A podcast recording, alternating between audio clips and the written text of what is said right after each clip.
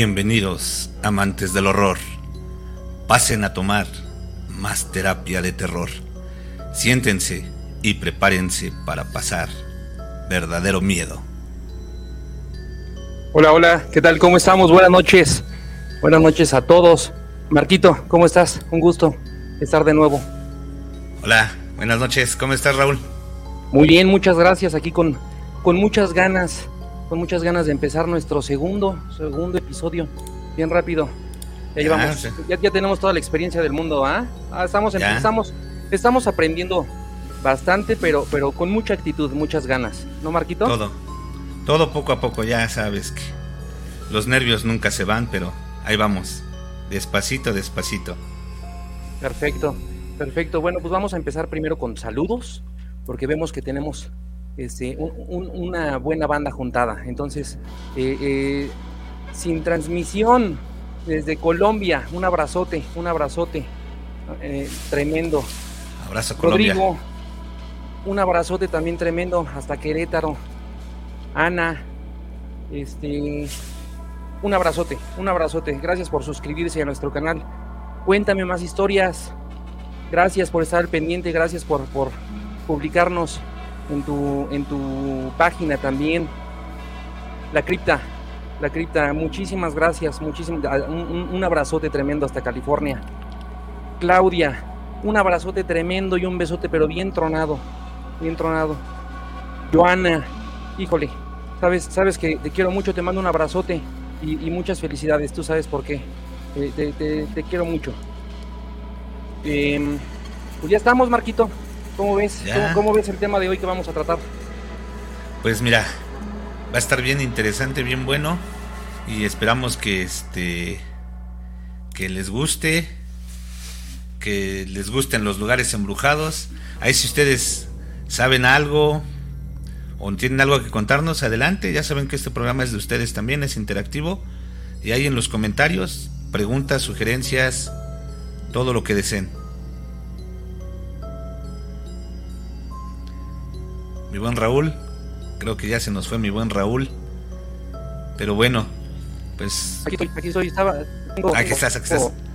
Tengo problemitas con, tengo problemitas con el internet. Y, a veces es, lo malo de, de, colgarme de la señal del vecino. Ya ves.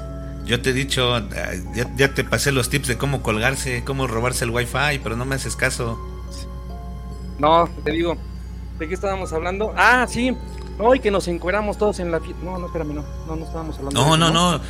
Ah, de los lugares, de los lugares embrujados. Sí. Este, el otro no. No, está bien, está bien. No, este, bueno, pues vamos a, vamos a comenzar. Eh, como les decías, eh, apóyenos, apóyenos si pueden, si puedan, si pueden apoyarnos a, compartir el link para que pues llegue a más personas. Se los agradeceríamos infinitamente, infinitamente. Y Marquito, aviéntate el primero tú y con, eso empezamos. ¿Te parece? Va, yo, va, yo perdí el volado, yo empiezo. Así es. Vamos a hablar de, de un lugar que es muy famoso. Igual, vamos, todos los hospitales tienen fama de tener actividad paranormal dentro de ellos. Solo que este es muy especial. Estamos hablando del Hospital Juárez de la Ciudad de México. Este hospital, al igual que todos, se cuentan muchas historias paranormales. Pero ¿por qué es famoso este hospital? Porque se dice que ahí es donde estuvo la, la famosísima planchada. ¿De ropa? Este, no, la planchada, la... la tampoco de la otra planchada, ¿eh? okay, sí, porque vi tu cara y no. Sí, sí, no, ya, ya, ya. ¿En qué página le investigaste, Marquito? no, no, no, no. La planchada que se les aparece a los enfermos en los hospitales para atenderlos. Antes de hablar un poquito de la planchada, vamos a hablar del Hospital Juárez. Como te digo, este hospital es muy famoso. Este hospital estuvo trabajando muchos años hasta que en el terremoto de 1985 se cayó la sala de hospitalización. Ahí es donde se dice que trabajaba Eulalia, la famosísima planchada. Después de que se cayó en el 85, se reconstruyó y se cuenta que ahí es donde más se aparece, donde más se aparece esta, este fantasma. Y aparte se dicen que se escuchan pues a todos los, los enfermos que, que, fallecieron en ese terremoto. Aquí les traigo una, una foto de cómo era antes del 85, cuándo es en el 85 cuando se destruyó y cómo está hoy este hospital. Este hospital, como les comento, es de... Se cuentan de muchas actividades paranormales. Se escuchan niños corriendo, se escuchan lamentos, se escuchan todavía los gritos de dolor de, de todos los que fallecieron en el terremoto del 85 y pues su digamos su fantasma estrella la planchada que es la que se dedica a atender a todos los enfermos que, que por alguna u otra razón están descuidados. De hecho, por ahí este, mi señora madre tuvo la, tuvo la visita de la planchada alguna vez cuando, cuando nació mi hermano. Cuando nació mi hermano ella me platica que estaba en la noche y llegó una enfermera. La atendió, le revisó los signos, le revisó el medicamento, apuntó unas cosas en una libretita y se fue. Cuando llegan las otras enfermeras, este, mi mamá le dice, no, una de tus compañeras ya, ya me atendió. ¿Pero quién? No, pues una enfermera así, así, así, asado, y estaba vestida así, así. No, no hay ninguna enfermera que haya pasado, no tengo ninguna anotación en, en la hoja médica. Ella lo anotó, pero en un cuaderno, no lo anotó en la hoja médica. Dice, y aparte, pues el uniforme que me describes no es el que tenemos aquí. Pues esta aparición, donde más se aparece en el Hospital Juárez, y es donde dicen que realmente trabajó esta señora Eulalia, que era muy dedicada a sus enfermos, muy, muy dedicada a sus enfermos, les los atendía súper bien, y le dicen la planchada porque siempre iba muy pulcra. Su uniforme siempre bien planchadito, bien limpia, ella bien aseada y como digo muy amable con los enfermos.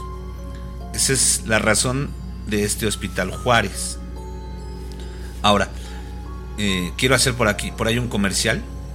Hay un, hay un podcast que se llama eh, El Baúl de las Leyendas. Es un podcast de Oaxaca y si pueden visítenlo. Y díganle, eh, díganles que este, pues que los mandamos nosotros a verlos ahí a ver si se animan a hacer algo con, nosotros. Ellos tienen unas ficciones sonoras excelentes y una de ellas es sobre una exploración urbana en el Hospital Juárez. Está muy buena esa, e, e, esa ficción sonora. Vayan a buscarla para que sepan un poquito más del hospital.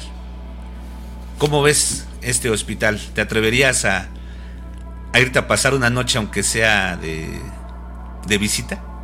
Híjole, de por sí los hospitales en la noche, digo, me ha tocado estar en hospitales en la noche, la verdad es de que se escucha y estás, pero este, con, un ojo al gato y el otro al garabato.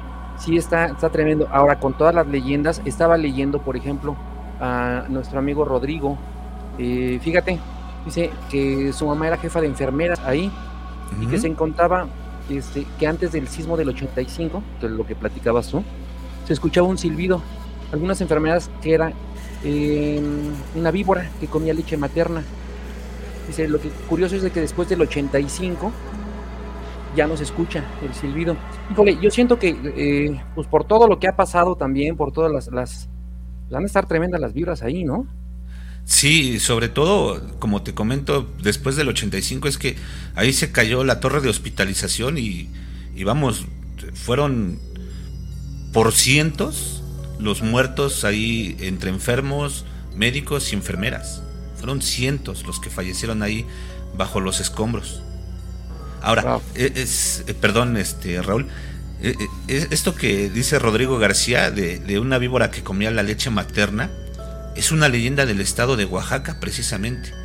No recuerdo cómo se llama este, este ente, bueno, este digamos monstruo de la mitología mexicana, que es una, una serpiente que a las, a las a las madres que acaban de, este, de tener a sus bebés, por las noches, e, ellos toman la leche materna.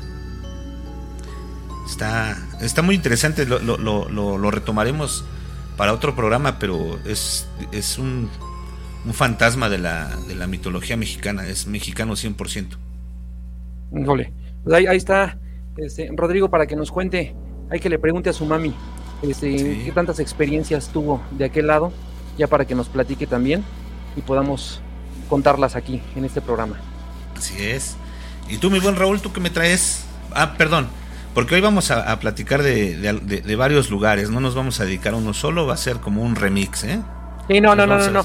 La, vez pasada sí nos aventamos eh, Lecumberri y ahí sí fue todo, digo, porque el lugar lo amerita. También esos lugares lo ameritan, pero, pero yo siento que aquí, eh, si no nos vamos a encasillar mucho, más adelante volveremos a hacer más programas con lugares, y no nada más de aquí de la Ciudad de México, sino de todos los estados, y bueno, ¿y por qué no? Vámonos a, a, pasar el charco y, de otros lados, ¿no? Claro, claro, claro. Antes, bueno, antes de pasar, perdón, mi buen, mi buen Raúl, Mira, aquí JK69, saludotes. Él es el culpable de que a mi mamá se le haya parecido la planchada. Nos está diciendo que es el sencuate, es la víbora que toma leche materna. El sencuate. Híjole. No, pues bueno, muchísimas gracias por, por el aporte, muchísimas gracias y gracias por, por platicárnoslo, Rodrigo. Muchísimas gracias, en verdad. JK 69. Bueno, pues yo qué les cuento. Eh, yo tengo tres, tres, lugares también. Pero bueno, vamos a empezar con, con, el, con el que nos, nos... ¿Has escuchado alguna vez hablar de la casa de la tía Toña? ¿No es la casa de Toño donde se come el pozole? Uh, está bueno, ¿ah? No, no, no, es, es, es, parecido. Este, nada más que la casa de Toño sí se llena, esta está abandonada. Ah, vaya. ¿No? yo dije, pues a lo mejor es su hermana o algo así. Sí, no, no, no, no, son creo que este, nada más tocallitos. Pero no, esa es la casa de mm, la tía Toña. La casa de la tía Toña, bueno, esta casa está ubicada en la tercera sección de Chapultepec. Está cerca del Panteón de Dolores, aquí en la Ciudad de México. Em, esta señora ya era una señora, bueno, ahí en, esa casa vivía una señora, la que vemos, eh, esa señora ya de la tercera edad, este, ya tenía su, eh, eh, bueno, como de la quinta, este, esta, viuda, sin hijos, su marido le dejó bastante dinero, su marido le dejó bastante dinero y la verdad es de que ella no sabía qué hacer con tanto dinero. Había pues mucha gente pobre, muchos niños, veía muchos niños en, en la calle y lo que hizo fue empezarlos a apoyar, los llevó a su casa, les empezó a vestir, a dar de comer. digo, la verdad es de que la señora era conocida como un pan de Dios, ¿no? Eh, nada más que estos niños, pues bueno, al estar, eh, eran de la calle, ¿no? carecían un poquitito de educación, de, buenos modales, todo esto. Y, la verdad es de que a la señora pues le empezaron a hacer un poquitito eh, la vida de cuadritos. Le robaban su dinero que tenía escondido, guardado, este, eran groseros con ella. Entonces, un día la señora, la verdad es de que se requete mega encabronó y terminó echándoselos al plato a muchos niños. Este, los mató a todos, los mató y los arrastró a un río que está por ahí y a todos los arrojó, a todos los aventó. Ella regresa a su casa y ya que le cayó el 20, sentimiento de culpa, se suicidó en su recámara. ¿No? Dicen los vecinos, dicen los vecinos que, mm, se llega a escuchar eh, risas de niños, se llegan a escuchar risas de niños ahí, lamentos de mujer, y bueno, que se pueden ver hasta sombras ahí en los árboles que están este, alrededor eh, aseguran ver la silueta de la señora en la casa, eh, en las ventanas. Dicen que se sienten malas vibras, que te sientes observado cuando estás por ahí cerca. Es de difícil, muy difícil acceso, ¿eh? muy difícil acceso. Pero este, pero hasta donde yo me quedé, ya la habían, ya la habían, ya, la estaban empezando a habitar. Pero sí dicen que el lugar, pues todavía sigue habiendo por ahí la señora que es bien celosa de su casa. ¿Cómo ves? Fue, fue, fue cortita pero intensa. Sí, de, hecho, como dices, es, es, muy difícil el acceso a la casa de la tía Toña. Hay que pasar por un arroyuelo que, y el puente ya, ya lo habían tirado. destrozando. Sí, ya, ya, ya eh, para, eh, era muy difícil, bueno, hasta donde yo me quedé era muy difícil llegar a, la casa de la tía Toña y pues algunos exploradores urbanos que se han aventurado a ir, sí dicen que las vibras están muy cañonas y como dices, se escuchan niños jugando, se escuchan las no hay nada más aterrador que escuches aún la risa de un niño que sabes que no está ahí. Sí, sí, sí, sí, sí, sí. No sé por qué tenemos tanta fijación por, o sea, Puede ser un pinche monstruo de 3 metros, pero cuando es un niño, ahí sí nos paniqueamos todos. Pues mira, los, los que dicen que saben de esto, comentan que es porque realmente no es un niño. No, es un demonio haciendo, ¿no? Exactamente, que, que, el demonio toma la figura de un, de un ser que en teoría no debería de darte miedo.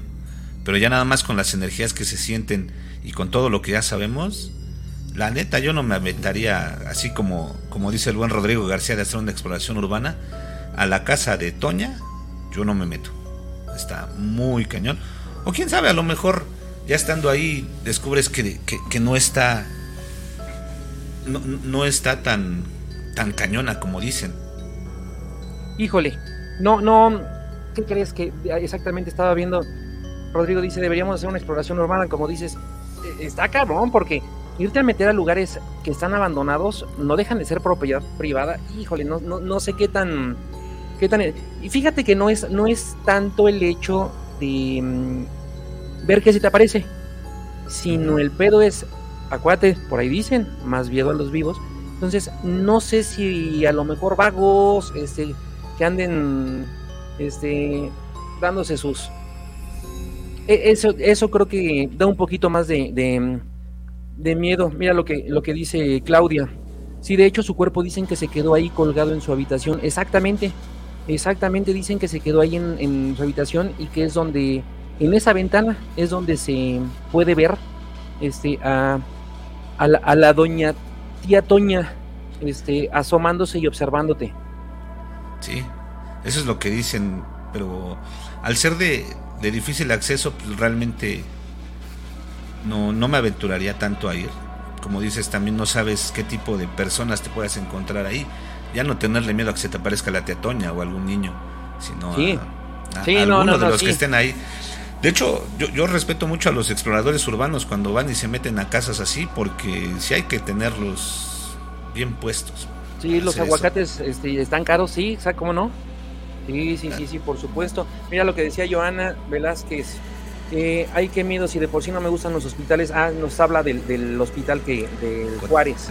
sí, te digo que sí está, está, fuerte irse a meter a un hospital, está fuerte irse a meter a una, a una casa abandonada. Este, y exactamente más cuando. Ahora, hasta donde yo tengo entendido, esta casa pertenece, mm, eh, está dentro de un fraccionamiento. El fraccionamiento es este bonito, ¿eh? O sea, es, es no sé por qué. Híjole, si, si ves la casa, la casa es preciosa, podían, no sé por qué, este, la, la, la, abandonaron tan feo, pero bueno, desde entonces sí se ha de sentir algo ahí. Sí, seguramente, seguramente sí. Y bueno, mira, ya que, ya que hablaste de los aguacates, que por si están caros, vamos a hablar de el callejón del aguacate. Uy, a ver, vénganos, vénganos. Bueno, el callejón del aguacate está en Coyoacán una de las colonias más viejas de la ciudad. Sí, claro. Y es muy famoso este callejón porque dicen que ahí suceden muchas, muchos fenómenos paranormales y hay muchas leyendas del por qué está embrujado ese callejón. Una de las más antiguas y de las más populares que se cuentan sobre este callejón es sobre un militar de este, en la época cuando era presidente Lázaro Cárdenas, el general Lázaro Cárdenas. Bueno, pues se cuenta que este militar vivía en este callejón, eh, pero por todas las guerras que había pasado no, no quedó muy bien de su cabecita. Digamos, ahora le llamarían estrés postraumático. Entonces él en las noches se salía a caminar.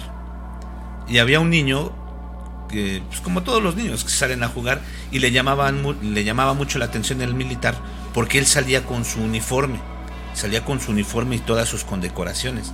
Entonces el niño, cuando lo veía, pues quería platicar con él, quería jugar con él, y el militar, como ya estaba, digamos que ya era muy gruñón, pues no le hacía caso y lo corría, pero el niño insistía. En una de esas ocasiones, en una de esas noches, el niño exasperó al militar y lo mató. Lo mató este, justamente en el árbol del aguacate. Ahí lo colgó, ahí digamos que dejó su cuerpo. Desde entonces dicen que este que en ese en, ese en ese árbol de aguacate se pueden escuchar los llantos del niño. Ahora bien, este militar, como dices tú, cuando le cayó el 20, eh, mandó a construir una... Déjame ver, aquí está. Mandó a poner a la Virgen del Carmen para darle un poquito de luz a ese callejón. Luz espiritual, obviamente. Pero sobre esta Virgen también se cuentan ciertas leyendas. Se cuenta que en las noches, aproximadamente como a las 12 de la noche, la Virgen, por lo que pasó con el niño, se pone a llorar. Eso dicen. Hay otra leyenda un poquito más nueva. Hay muchas leyendas sobre el callejón del aguacate. ¿eh? Ahí han pasado muchas desgracias. Hay otra, hay otra leyenda donde dicen que en ese callejón estaba jugando una niña y pasó un taxi. El taxi la atropella y se da a la fuga. La niña queda moribunda y en, eso, en esos momentos en los que está ya en sus últimos eh, en sus últimas respiraciones se le aparece un hombre que se cuentan que es el diablo y le dice que él puede ayudarla a que viva, a que no muera, pero pues obviamente a, cambio de su alma, ya sabes, ¿no? El, el típico trato con el diablo. Total que la niña acepta, pero el diablo le engañó, no la regresó a la vida y tampoco se la llevó al infierno. Quedó en una dimensión, digamos, paralela dentro de este callejón y también se cuenta que por ahí de las 2, 3 de la mañana puedes escuchar a la niña llorando y pidiendo ayuda. Esa es otra de las leyendas. Y hay más, o sea, se cuenta de una casa ahí también en las épocas del general Lázaro Cárdenas, una casa que ahora está abandonada, donde eh, se reunían políticos de alto nivel a hacer sesiones espiritistas, jugaban a la Ouija y todo este rollo. Entonces, la Ouija en una de esas sesiones dijo que unos a otros se iban a traicionar. El dueño de la casa, como era un político importante, pues realmente desconfió de todos, le hizo caso a la Ouija, pero no dijo nada. Simplemente hizo otra sesión, pero en esa otra sesión ya lo tenía preparado todo para acabar con la vida de todos sus invitados. Entonces se dice que en esa casa que está abandonada se pueden escuchar lamentos, se pueden escuchar cadenas y se siente una vibra muy, muy fea. Es un callejón que tiene muchas leyendas. Eh, mucha gente, muchos exploradores urbanos han ido, han, han ido a visitarlo en las noches. Ahora yo te voy a platicar algo. Yo fui cuando era estudiante. Tenía un amigo que vivía por ahí cerca, que vivía en Coyoacán, y nos llevó.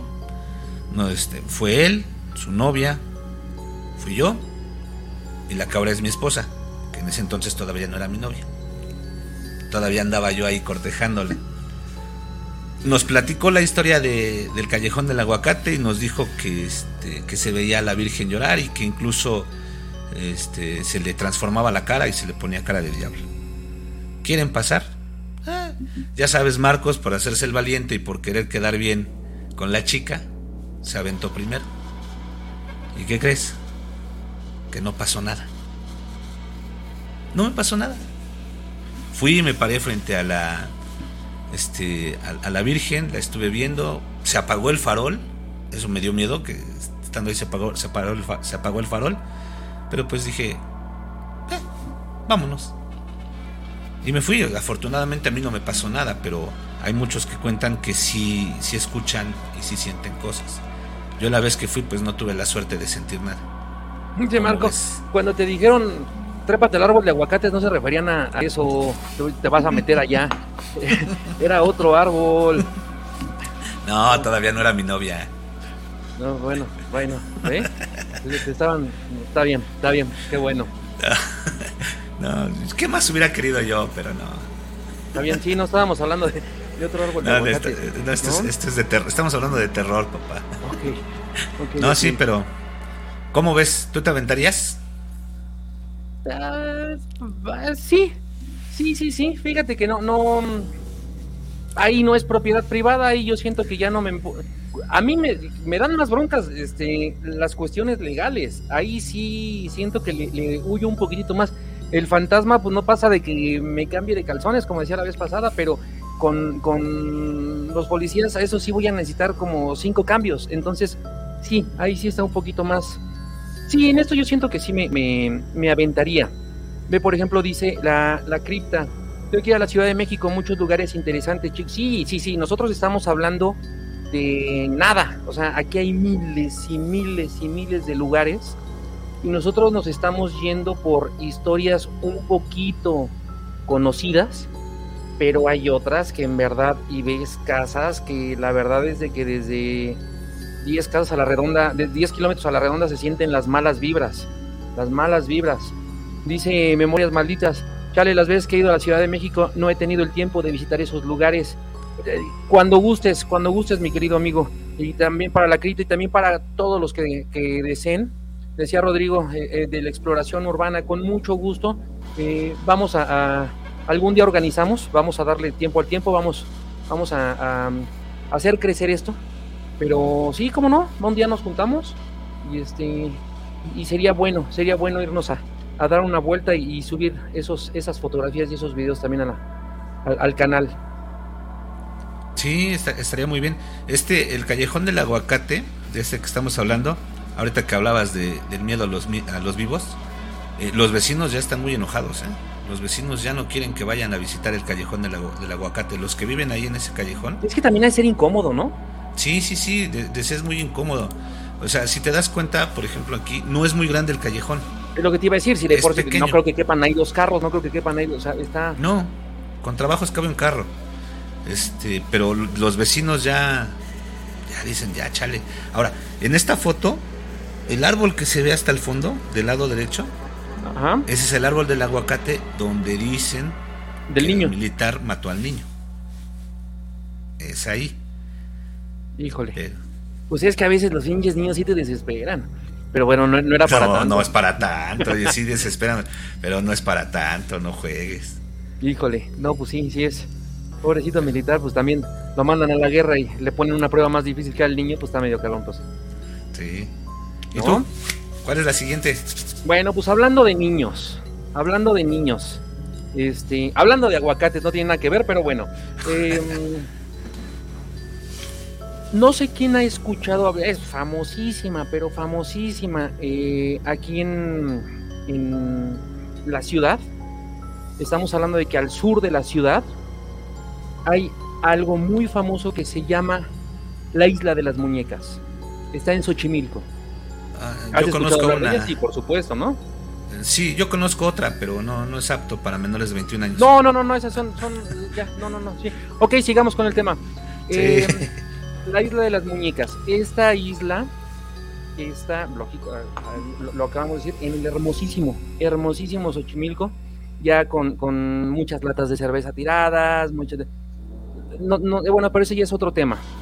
Lo han descuidado un poquitito. Pero hay una casa, hay una casita ahí en, en, los canales de Xochimilco, que es em, una chinampa. La chinampa es la islita. Es muy diferente, es muy diferente a todas las demás.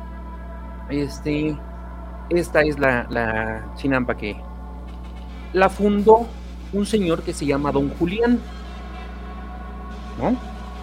Em, este señor cuidaba, cuidaba esta chinampa, iba a darle em, vueltas, a ver cómo, cómo, cómo estaba, solamente la cuidaba, ahí no vivía.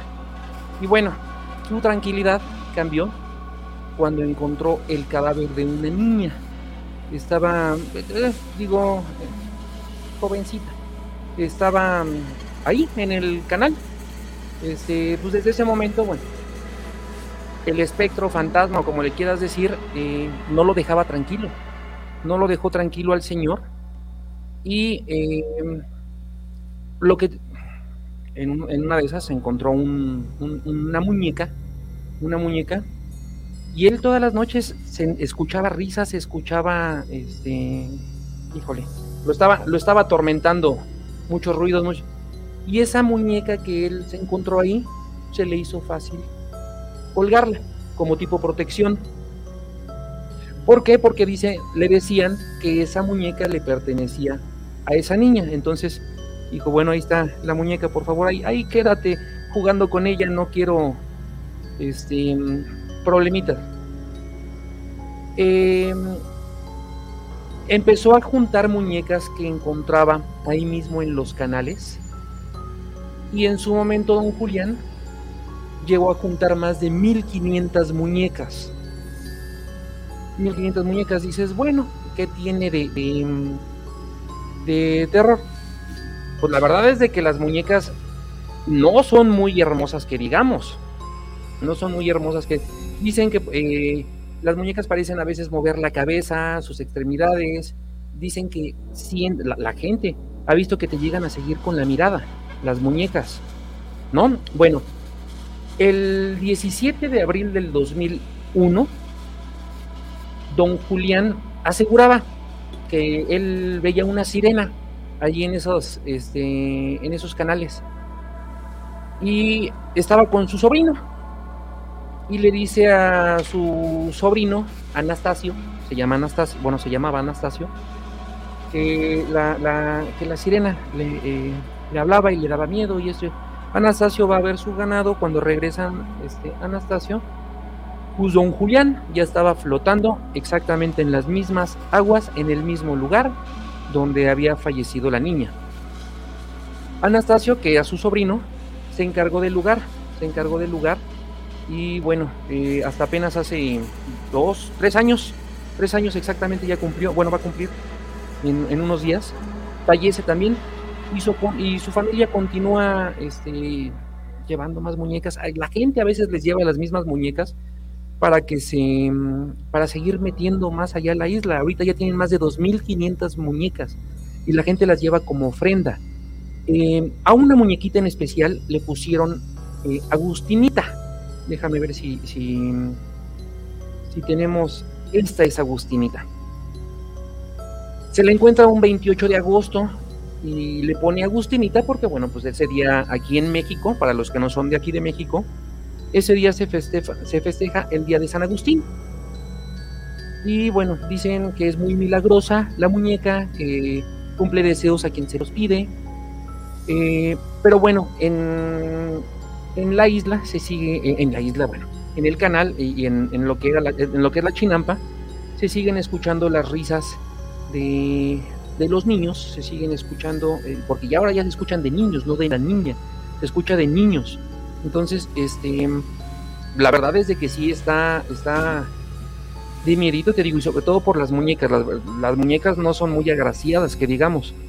Dice gente que, dicen que hay cierto aire de brujería en el lugar por las muñecas, que este, te ven que mueven sus ojos, sus cabezas, todo su, cuerpo. Entonces, em, está, está fuerte. Hay muchas, hay muchas, este chinampitas que ya empiezan como que a copiarle y también cuelgan sus muñequitas y todo, porque pues trae, atrae gente. Creo que, si no mal recuerdo, en esta chinampa te cobran 40 pesos por bajarte y ver las muñecas. No sé qué chingados les tenemos que ver, ¿va? Pero pues tan re feas. Pero bueno, la gente va y se mete, va y paga. Bueno, hay, hay hasta tours que llegué a encontrar. 1750 pesos por darte vuelta por ahí. La verdad es que sí está medio denso, pero 40 pesitos, ¿cómo ves? ¿Te animas? si los pagarías por ir a, ver estas, estas este, hermosuras? Fíjate que sí, sí me animaría. Y sí me animaría porque me platicaron un chisme. porque a la chinampa que te llevan donde este por esos 40 pesitos no es la original. Para llegar a la original se tarda entre 35 y 40 minutos. Eh, este, ay, se me acaba de ir el nombre. La trajinera. Se tarda entre 35 y 40 minutos en llegar la trajinera a la verdadera isla de las muñecas. Y en esa isla de las muñecas sí dicen que las cosas sí están muy, muy densas. De hecho, por ahí eh, yo me, este, me encontré una historia de una chica que se le ocurrió recoger una muñeca que estaba tirada. Recogió una muñeca que estaba tirada y se la llevó a su casa. Empezaron a sucederle cosas que le movían las cosas en su casa, que se sentía presencias, oía voces, y alguien le dijo, oye, ¿qué te llevaste de, la isla de las muñecas? No, pues es que esta muñequita no, regrésala. La tienes que regresar porque si no nunca te va a dejar en paz. Y, y tuvo que regresar, dejarla en su lugar, y desde ese momento dejaron de pasarle cosas. A esa isla, a la verdadera, sí me daría cosita ir, porque sí se platican muchas cosas y dicen que los fenómenos paranormales ahí son incesantes. Sobre todo, pues igual que ya sabemos, ¿no? Como en este como en todo en las noches es cuando se dan los fenómenos que escuchas. Dicen que se sigue escuchando esa niña pidiendo auxilio.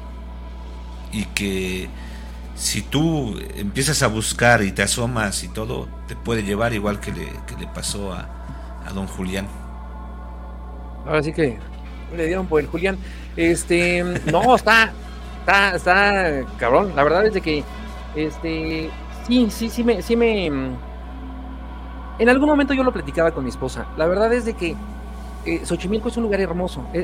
desgraciadamente ya, bueno, yo siempre lo he dicho, eh, a cualquier persona que no es aquí de la Ciudad de México, la Ciudad de México a mí me encanta. Tenemos de todo, absolutamente de todo. Tenemos, aquí encuentras de todo. Tenemos museos, tenemos parques, tenemos de todo. Desgraciadamente somos muchos, somos muchos. Y el, ir a, la, Xochimilco eh, ya se convierte, ya no es en un paseo familiar, porque ya tomando, ya tienes, ya, ya, ya son mucho mala copa, mucho, y la verdad es de que sí está un poquito denso, pero el lugar como para ir a visitarlo está, bueno, habrá que ir, habrá que ir. Vamos a, leer comentarios si quieres. Eh, claro, eh, adelante. Marquito. Dice mm, Rodrigo, sí, sí he ido y se siente una vibra muy cañona y más el día de todos los santos. Sí, pues. Imagínate. ¿A quién se le ocurre ir en Día de Muertos? El 2 de noviembre también. No, no pues híjole, está, medio denso. Eh, María Moyano, llegué, saludos. Saludote, tremendo. Saludote, tremendo, María. Eh, em, ella, ella nos sigue desde el programa de RCP. Eh, un fuerte abrazo, un fuerte abrazo. Un abrazo. Ana Salas, sí hay que ir. Pues vamos a ponernos de acuerdo. Digo, ya, ya son muchos lugares, ¿eh? Ya son muchos lugares. Ya, si quieres, nosotros cobramos los 1500, los 1750 y, y empezamos a dar tours aquí en la ciudad, ¿no? ¿Sabes dónde está? ¿Sabes que sí estaría bueno? y no creo que salga muy barato, pero estaría bueno. En Xochimilco, este, en noviembre, octubre, noviembre, cuando se acerca el Día de Muertos, hacen la representación de la leyenda de la Llorona, la hacen en la noche. Estaría bueno ir, ver la representación y luego alguno en una trajinera. ¿Qué onda? ¿Cuánto, cuánto por llevarnos ¿Cuánto por aquello? Sí. No, no, por, llevarnos, ¿No? por aquello no. Por llevarnos por aquello de llevarte, por aquello de llevarte, ¿no? Sí, a, pero a la verdadera isla de las muñecas. Rodrigo García, 45 minutos, 45 minutos y sale como en 1500 que te lleve. Pues sí, sí, pero eh, exactamente, es, es en, en, plan de cuates, desmadre, este, sí, cómo no, cómo no, vamos a, vamos a, hacerlo. Claudia dice, se ve tétrico, sí, sí, sí, sí, sí, se ve, pero, pero bastantito, este, feito, la verdad es de que sí es, es, pero sí, habrá que ir, cómo no. Eh, eh, María Tres, igualmente, muchísimas gracias. hagan, hagan negocio, muchachos. Y también estaría bien ir a Miskik. A Miskik. Miskik. ¿Dónde? Bueno, no, no, no, no ubico, no ubico. Mixquic está dentro de, la, dentro de lo que es la alcaldía de Tláhuac. Es, a pesar de que sigue siendo parte de la Ciudad de México, todavía conserva su, su aire campirano, su, aire de pueblo. Mixquic es, en Día de Muertos, un referente. Eh, te mentiría ahorita exactamente qué quiere decir Mixquic, pero algo tiene que ver con, el Día de Muertos.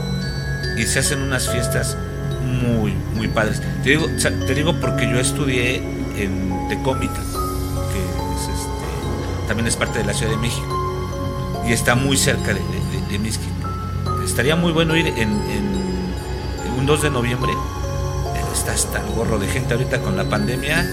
Quién sabe cómo se ponga de aquí a, este, a finales de año. Pero sí estaría, estaría muy bueno ir a Misquique. Lo que sí hay, comes unos tlacoyos, bien fregones pues habrá que ir, habrá que ir, cómo no, cómo no, dice, era lo que dice la cripta. Igual a Lecumberri, primero ya ven que aparte de asustar sale el fantasma cachondo. Igual salimos acariciados también. Híjole, no, yo no quiero que me acaricie ese fantasmita. Ana Salas, sí chicos, hagan recorridos, yo apuntadísima. Muchísimas gracias, muchísimas gracias. Ay, vamos a organizarlo, vamos a organizarlo, vamos a hacer que crezca un poquito más este canal y con mucho gusto, bueno, no este canal, o sea, ambos canales, pero este programa, con, mucho, con mucho gusto. Sí, vamos a hacerlo y, este, Cripta, no, no va a ser en plan de negocio, o sea, realmente va a ser, digámoslo así, por, por amor al arte y por hacer recorridos entre amigos, conocernos, echar un poquito de, de relajo y eh, echar un poquito de relajo y conocer esos lugares este, de miedo. Pasar. Ya, ya con más gente, yo creo que ya nos daría menos miedo. Sí, sí, coincido. Coincido completamente. Mari Valderas, me lo perdí. Eh, vamos empezando, vamos empezando. Bueno, no, ya no, ya, ya, ya, ya mero. Pero todavía quedan muy buenas, muy buenas. Y si no, queda grabado en YouTube. Completamente, ahí puedes verlo completito completito y este y nuevamente vuelvo a decirles eh, chicos ayúdenos a compartirlo ayúdenos a, mira quién va llegando también amigo el hombre del cementerio un amigazo un fuerte abrazote un fuerte abrazote. Muchas gracias también por por, por, ayudarnos en tu canal. No y bueno eh, Marquito cuéntame una más tienes ahí te va no ahí te va la última mira en la Ciudad de México hay muchas casas embrujadas y todas dicen es la casa más embrujada de la Ciudad de México. Tienes la casa de las brujas, la casa negra de la colonia Roma, pero esta que voy a hablar también se dice que es la casa más embrujada, que es la casa de la Moira. Esta también está ubicada. De hecho, perdón que te interrumpa. Veo tu, veo tu fotografía de fondo. Es de ahí, ¿no? Claro. La ubiqué, ah. ubiqué la fotografía. Sí, mira, me voy a quitar tantito. Sí, como no, sí es de ahí. Ese es en el interior de la casa de la Moira. Así es. Ahora, las fotos que les voy a presentar las tomé yo. Ya fui a la casa de la Moira. ¿Sí? Ahora, esta casa de la Moira, ¿por qué es famosa en la Ciudad de México? Es una leyenda de los años 60, 70 me parece. Se cuenta de un niño que se llamaba Marco, no Marcos como yo, Marco. Algunos le ponen Marcus, otros Marco. Este niño eh, ya era una casa abandonada cuando él salía a jugar por ahí. Y un día, por curiosidad, los niños son curiosos, tendría el niño unos 8 años, 7, 8 años, se metió a recorrer la casa.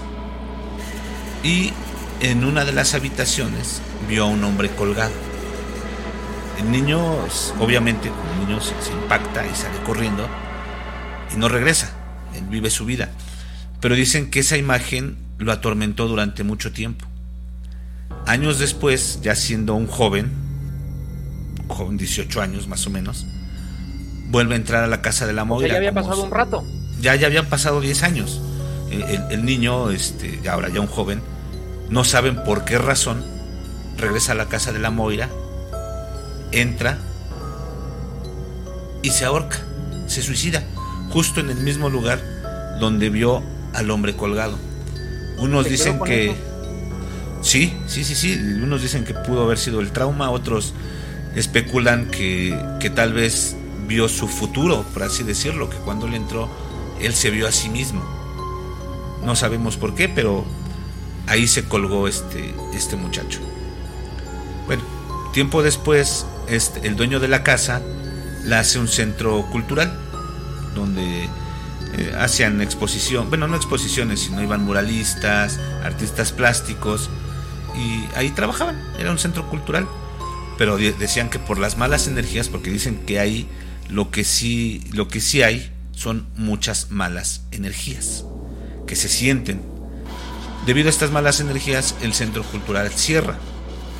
Años después, empiezan a hacer tours guiados dentro de la casa. Lo hicieron de tipo casa del terror.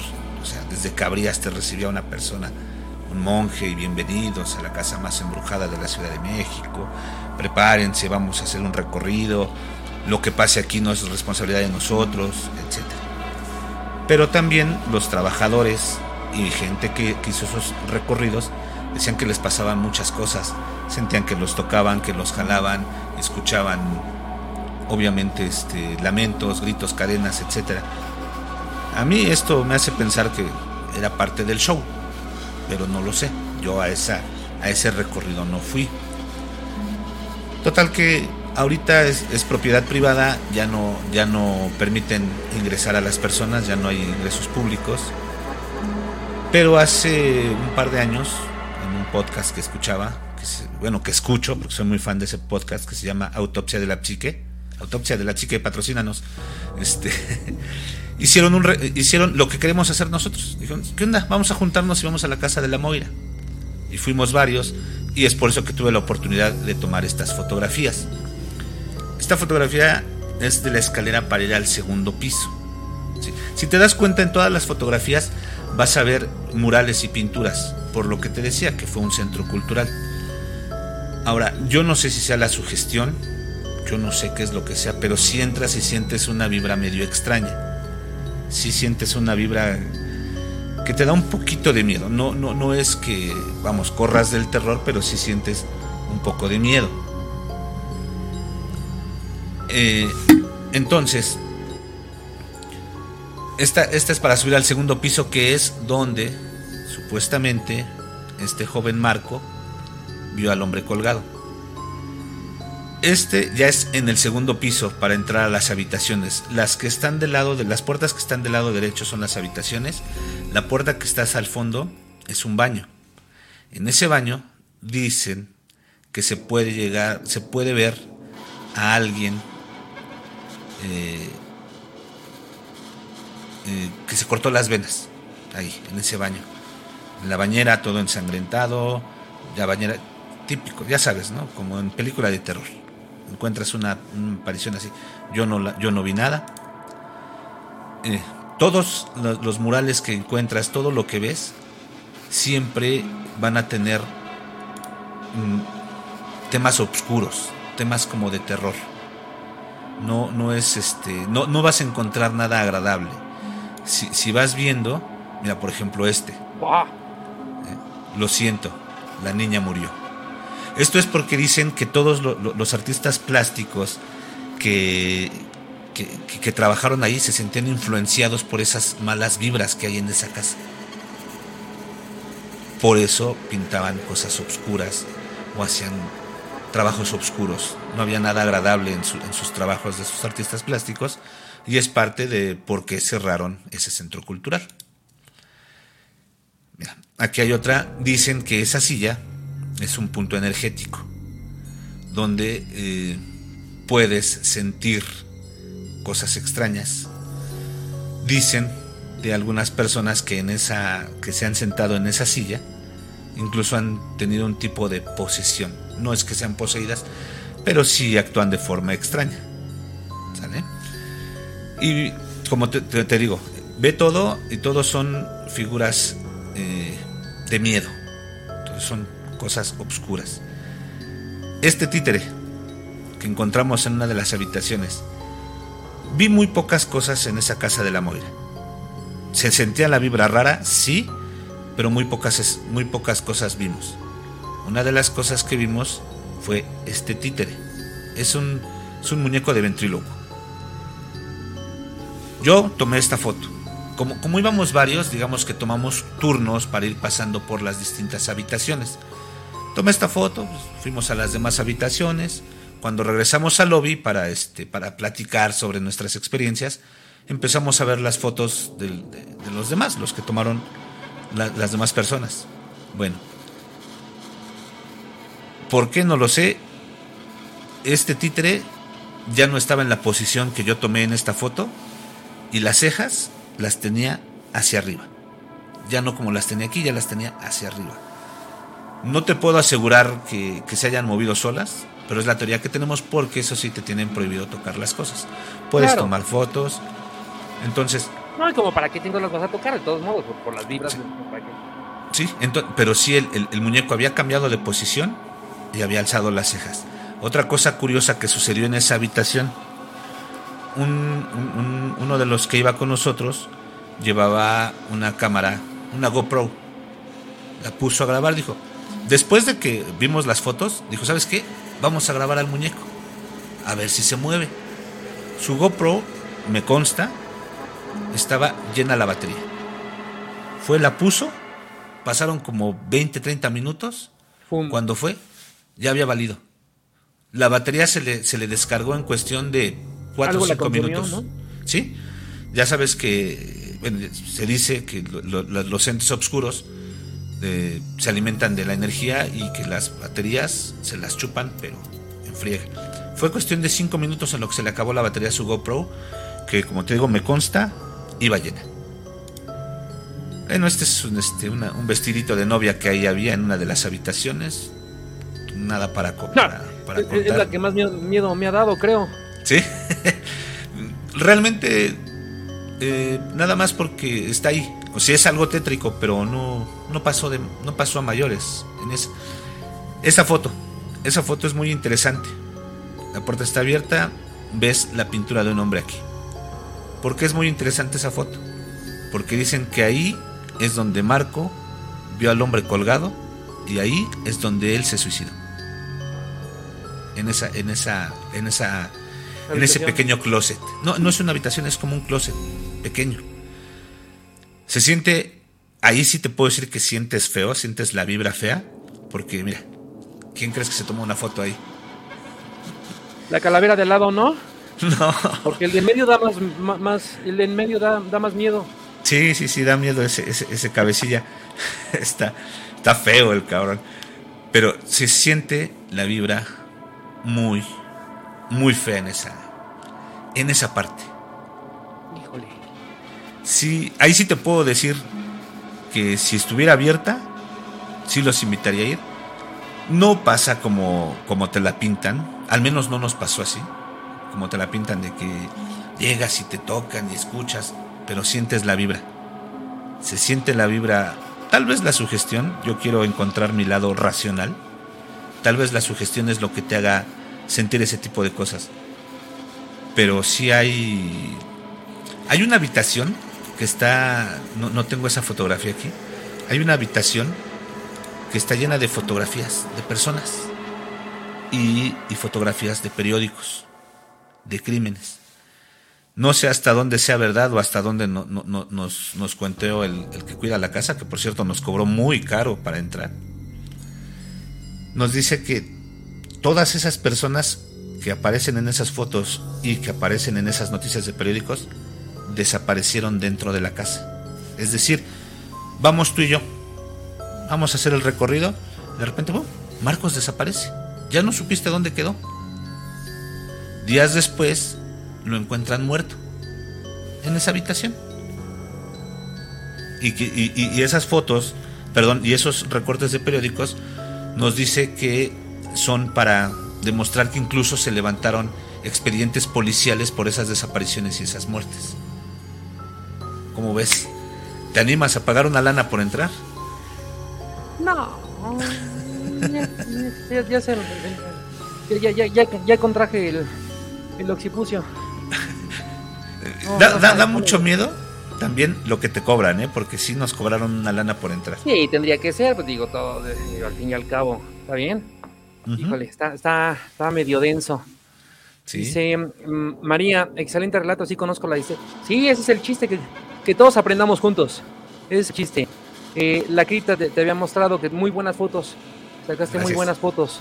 Por aquí, también te estaban diciendo que, les, sabías a la, a la fotografía. Ese. Es que también el, lugar se presta. El lugar se presta, digo, aparte de que sí, el lugar se presta para. ¿No? Y aparte, tú estudiaste, si no mal recuerdo, algo de, para diseño, fotografía o algo así, ¿no? Eh, también tienes algo. No, mi hobby es la fotografía también. Entonces, pues ahí tengo algunos cursillos. Es una cámara decente, sin llegar a ser profesional, es decente. Y pues te ayuda, te ayuda. Pero sí, sí tomé algunos cursos de fotografía. Claudia Barrera, me encanta su programa, súper interesante. Felicidades, Master Muchísimas, muchísimas, muchísimas gracias, Claudia. gracias en verdad. Me, me, me, me encanta que les encante. Ese es el chiste, por eso lo hacemos. Eh, ah, aquí decía Ana Sala, se ve que le, sales a, le sabes a la fotografía. Eh, la Crita, sí, muy buenas fotos. Dice que ella también eh, fue y que en ese cuarto exactamente se siente este, el, el, el ¿no? Sí, que sí, que sí está, está mm, medio tétrico, dice. Mm, cuéntame una historia, tu historia. Dice que se ve, sí, sí se ve. Pero, pero, pero tremendo, ¿no? Dice, no sabía nada de esa casa, la verdad, qué lugar más interesante. Y te encuentras, exactamente, hablaste de la de las brujas, hablaste de, híjole, este, la, la, negra, híjole, son muchísimas casas que, o muchos lugares que tenemos aquí, pero iremos poco a poco, poco a poco. Y por cuestión de tiempo, yo me quiero aventar una rapidísimo para terminar para terminar este, este, este maratón de, lugares. Entonces, bueno, pues, ¿has escuchado alguna vez hablar del hotel de la Posada del Sol? Eh, mira, me iba a entrar un chiste, pero mejor no, para irnos rápido. no, de ese hotel, no, de ese no. bueno, de, de, ese no. Bueno, esa es la Posada del Sol. Este hotel eh, está exactamente en la colonia Doctores. Está exactamente en la colonia Doctores. Por ahí de los años 40, eh, un ingeniero y pasante de, arquitectura, Fernando Saldaña, eh, el dueño también, lo empezó a construir. Empezó a construir. Este hotel está impresionante, pero híjole, es una cosa, bueno, abarca toda la calle. Tremendo, ¿eh? Tremendo. Está precioso y hicieron 600, aproximadamente como 600 habitaciones. O sea, está tremendo, está tremendo. Está gigante, 600 habitaciones. Así es, así es. Y bueno, eh, se cuenta que este hotel eh, estuvo nada más en funcionamiento como ocho meses. Fue. Este ingeniero, hay varias versiones, pero la más lógica y la más eh, dice que llegaron sus deudas hasta el tope, hasta el tope que hasta se declaró porque él quería seguirle metiendo. Él trabajó, de hecho, eh, para gobierno y utilizaba dinero del erario para seguirle metiendo al hotel, para seguirle metiendo más, más, más, más. Y la verdad es de que no lo terminó. No lo terminó. Eh, se ven todavía varillas, se ve todavía eh, en construcción. O sea, realmente no, no, no, lo acabó, se aventó 600 habitaciones y tenía teatro, tenía, este, híjole, el, hotel se ve, mm, bueno, ¿qué te puedo decir? Hermosísimo, hermosísimo, pero no lo acabó. No, sí se ve muy bonito. sí, no, no, no, está, se ve que en su momento estaba precioso. Este hotel lo estaba haciendo para, para gente mm, de alto poder adquisitivo, ¿no? Y así es como luce ahorita. Si te fijas, hay comercios, hay entonces el, hotel, esta nada más es la pura esquinita, pero para atrás, para los jardines, está impresionante, está este, hermoso. Bueno. Está gigante. Eh, sí, sí, sí, sí, está tremendo, está tremendo. Este, mm, esta persona adquirió tantas deudas, tantas deudas, que ya no pudo ya no pudo y no quiso dejarle problemas a su familia y pues al Sangüey lo primero que se le ocurrió fue pues mató a su familia y después se colgó él. Ahí mismo en el hotel. ¿Qué culpa tenía? Pues decía que para no dejarle este deudas. Entonces, este dicen que aparte de eso eh, se, se, creó mucho mucho problema político, mucho entonces bueno. Em, y él se cuelga, se cuelga exactamente enfrente de esta figura, que es un, San Francisco de Asís. Enfrente, enfrente de esta figura hay un campanario y, hay un, y ahí se colgó, pero no sin haber eh, haberse echado primero a su familia, ¿no? Eh, dicen que después de eso, él se sigue apareciendo, le llaman el guardián del hotel. Él este, tiene muchos escritos ahí en las paredes, símbolos y etc. Eh, se sigue apareciendo él. Pero exactamente en la habitación 103, la que se aparece es su hija, porque mató a su familia, a su esposa y sus hijos. Su hija es la que se aparece en la habitación 103. Dirás, ah, ese es todo, el chiste del, hotel. No. Bueno, hay vecinos y comerciantes en la madrugada, los comercios, ya sabes, aquí en la Ciudad de México, desde las 2 de la mañana ya están poniendo negocios locales y todo, dicen que se escuchan muchos gritos Em, pero no nada más es porque él haya fallecido ni porque sus hijos hayan fallecido. En esta, mm, en este hotel también, eh, no sé si has escuchado, muchos de los que están aquí, lógicamente, ¿quién no ha escuchado hablar de Arturo, el negro durazo? Bueno, es, es un, todo un personaje. Él en ese entonces era el jefe de la policía de la ciudad capitalina, ¿no?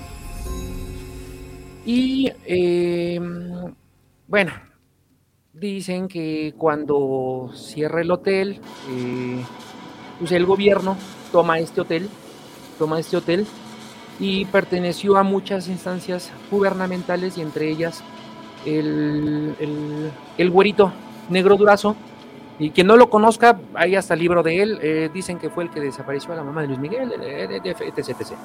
Entonces, bueno, em, toda la gente que llevaba la metía ahí y ahí es donde hacía sus, sus, cochineros. Empezaba a matar, empezaba a torturar gente, empezaba a hacer muchísimas cosas ahí, el movimiento de, de, los estudiantes, todo, que en especial llevaba mucho estudiante, en especial a hombre. Eh, abajo del hotel, abajo del hotel hay unas que son como tipo catacumbas. Bueno, antes de, me regreso un poquitito. Dicen que todo el hotel tiene muchas, muchas, em, muchos símbolos porque hablaban, dicen que el, el, ingeniero, Fernando Saldaña, estaba muy metido en la masonería, sociedades secretas, símbolos, todo esto. Entonces, este lugar, exactamente el puntito blanco que vemos, eh, casualmente pues es una coladera. Dicen que ahí corría la sangre. ¿Qué es lo que hacían ahí en medio? No sé si sacrificaban, si este, no creo que hicieran ahí el chivo para la barbacoa. Entonces, no tengo ni idea, pero ahí mataban algo. Entonces, porque hay, hay coladera que desaguaba, no creo que para el pinol, va, pues digo. Y si te fijas, el tipo de símbolos que tiene, o sea, pero dicen que estaba metido en la, en la, en la masonería. Entonces, bueno, me voy después. Cuando fallece y todo esto, Negro Durazo, el jefe de la policía, lleva a todos ahí, empezó a, torturar, a matar las paredes de ahí de, mm, del lugar. Em, son paredes dobles. Después investigan con personas que estaban muy, muy cercanas a que a él le encantaba meter gente entre las paredes, cerraba y ahí los dejaba que murieran. Así es. Entonces, sí, y, que eh, les metía palos por, por el sin esquinas a todos los hombres, hombres en especial. hombres, porque así es, pero ¿qué crees que no lo hacía con mujeres? Lo hacía con hombres. De hecho, una vecina, señora ya de edad, señora María, En, si no mal recuerdo que se llamaba María. Eh, en algún momento ella, entrevistándola a un periódico, dice que ella desde su ventana alcanzaba a ver el jardín, cómo los formaban a todos los chavitos, a todos los estudiantes y ejecutarlos. O sea, hubo mucha muerte, mucho sufrimiento ahí, mucho... Entonces, eh, mucho cuerpo ahí que hasta la fecha siguen encontrando, bueno, armaron series ahí y seguían encontrando huesos, seguían encontrando este, cadáveres.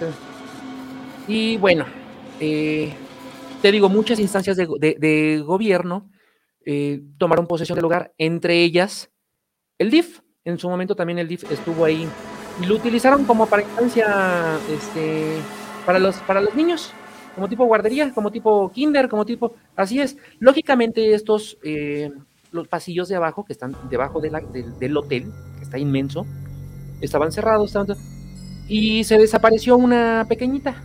Se desapareció una pequeña, no la encontraban, no la encontraban. La encontraron horas después. Horas después la encontraron en esas, em, en esos pasillos, este,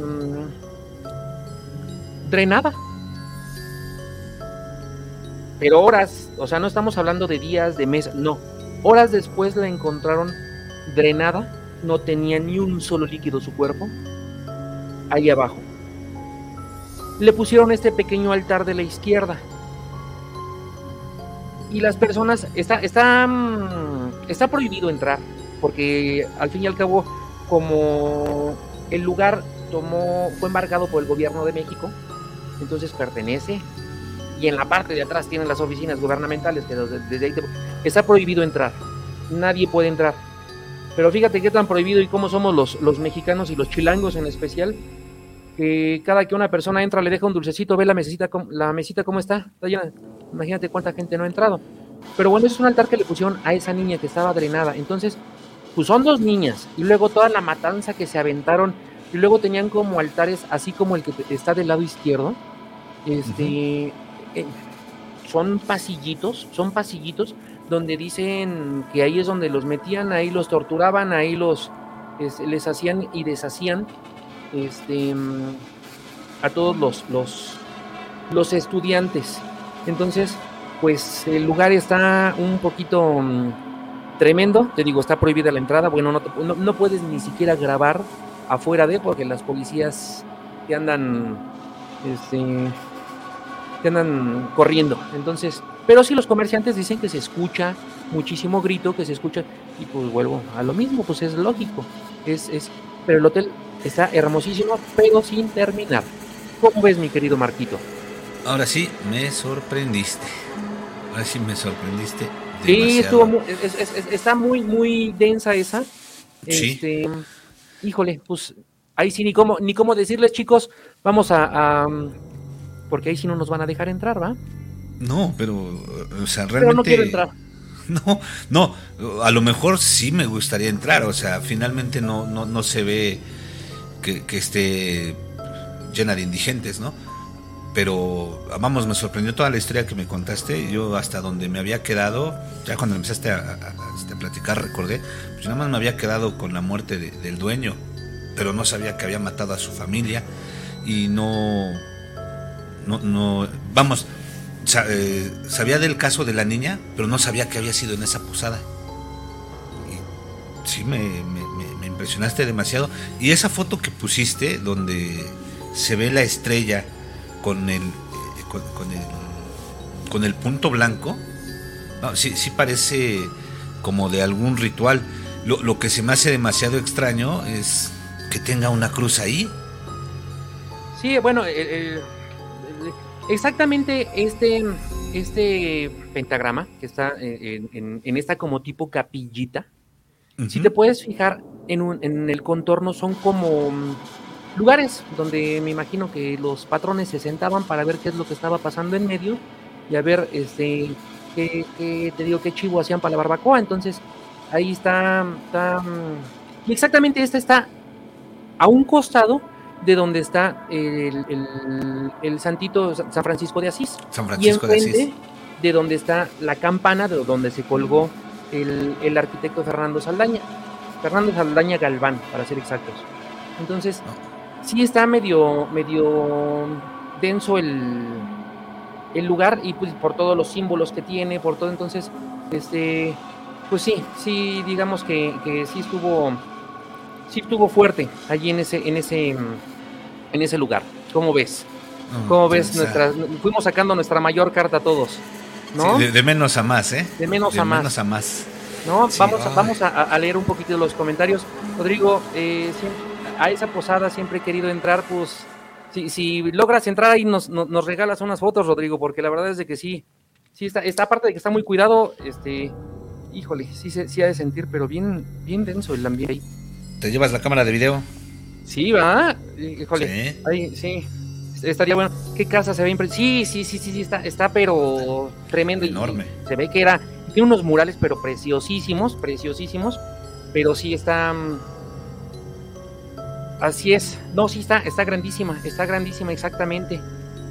Dice, eh, está muy impresionante la casa, espectacular. Sí, hotel, bueno, ex, ex hotel, ya, ya, Dice eh, Ana Salas, chicos, en verdad son súper exitosos. No quiero que se termine este episodio. Muchas, pues nosotros tampoco quisiéramos. Nosotros tampoco quisiéramos, la verdad.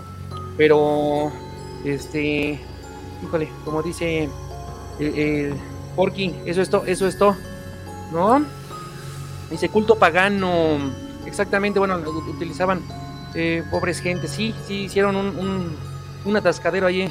Mataban bastante gente y bueno, el hombre del cementerio, hasta eso respetaba a las mujeres que educan. Bueno, pues, más bien yo siento que era por mostrar su poder. El, negro durazo, más bien era como que mostrar este poder, ¿no?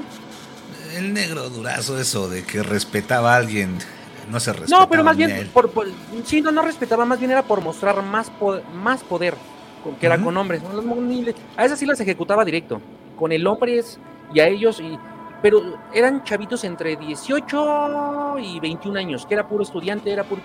Y ahí sí hacía, este, y te digo que los violaban, los torturaban, les hacían, deshacían, entonces, este, ¿a quién pertenece en la actualidad? Es del gobierno, es del gobierno, por eso es que no se puede mm, este, hacer ni meter ni nada.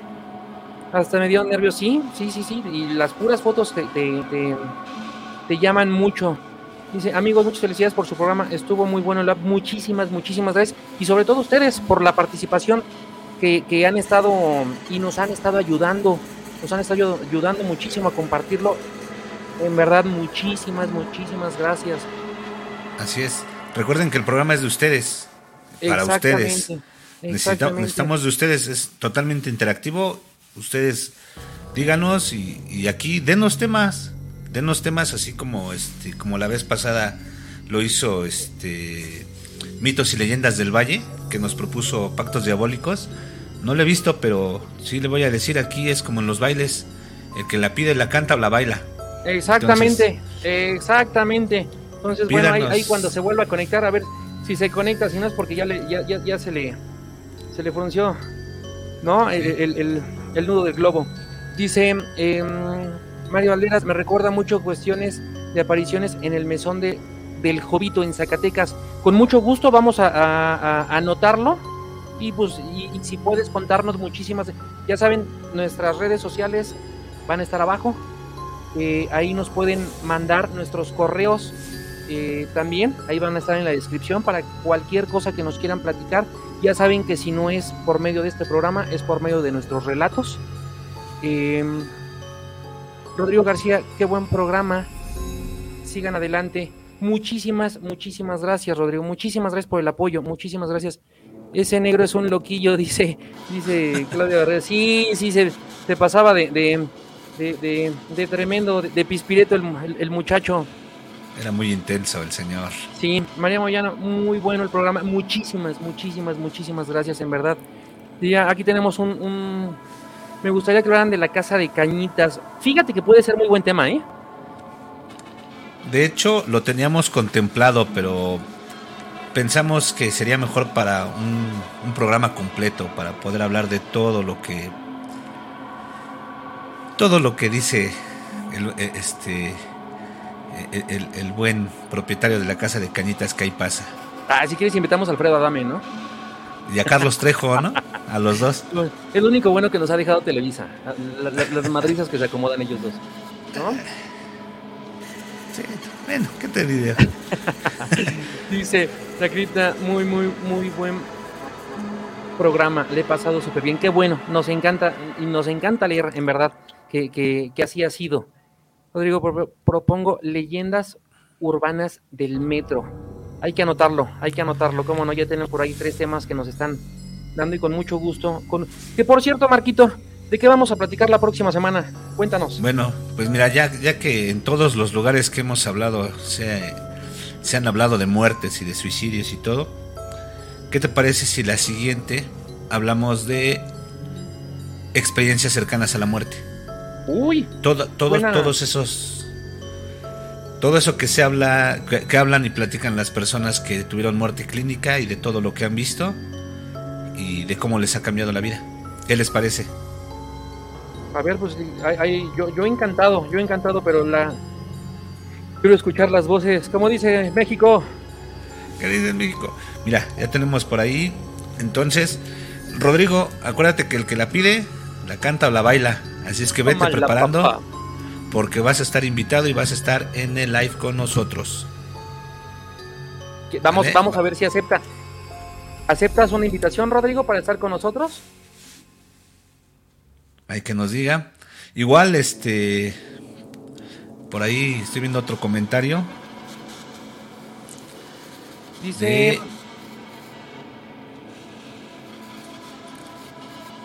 Brujas. Dice, Em, a ver, perdón, perdón, perdón, te, moví la, jugada. No, no, no, tú, tú, tú. Dice, sería bueno hablar de historias de brujas. Tengo algunas muy buenas, ¿verdad, Marcos? Oh, pues ahí este, está. Este hombre tiene unas. Ya tengo, ya tengo por ahí algunas relatadas en mi canal que, que me mandó el buen Víctor Lara. En serio que no sé cómo ha aguantado todo lo que le ha pasado al señor. Bueno, pues entonces, Víctor, ¿Cómo ves?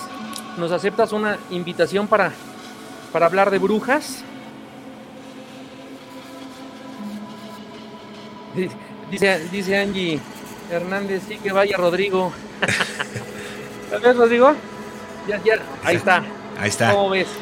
Ya nada más hay que ponernos de acuerdo, ahí ponte en contacto ya sea con Raúl o conmigo.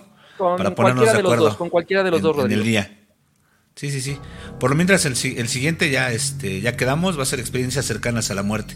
Ahí si tienen algo que decir, conocen a alguien, váyanlo preparando para el siguiente live, para que nos hagan llegar sus comentarios. Así es, así es, Marquito.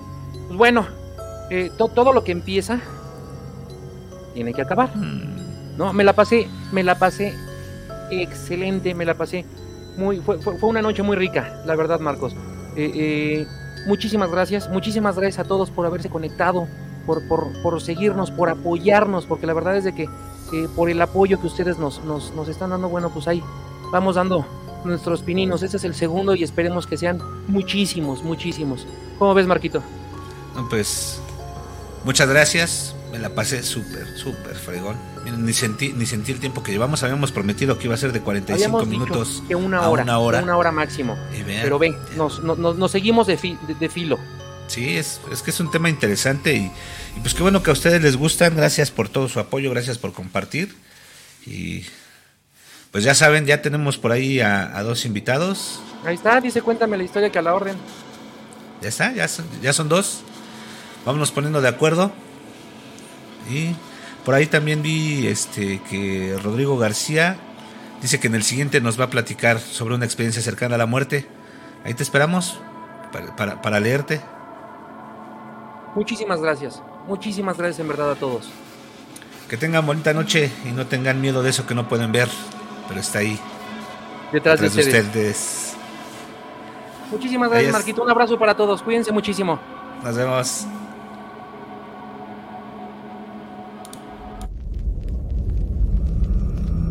you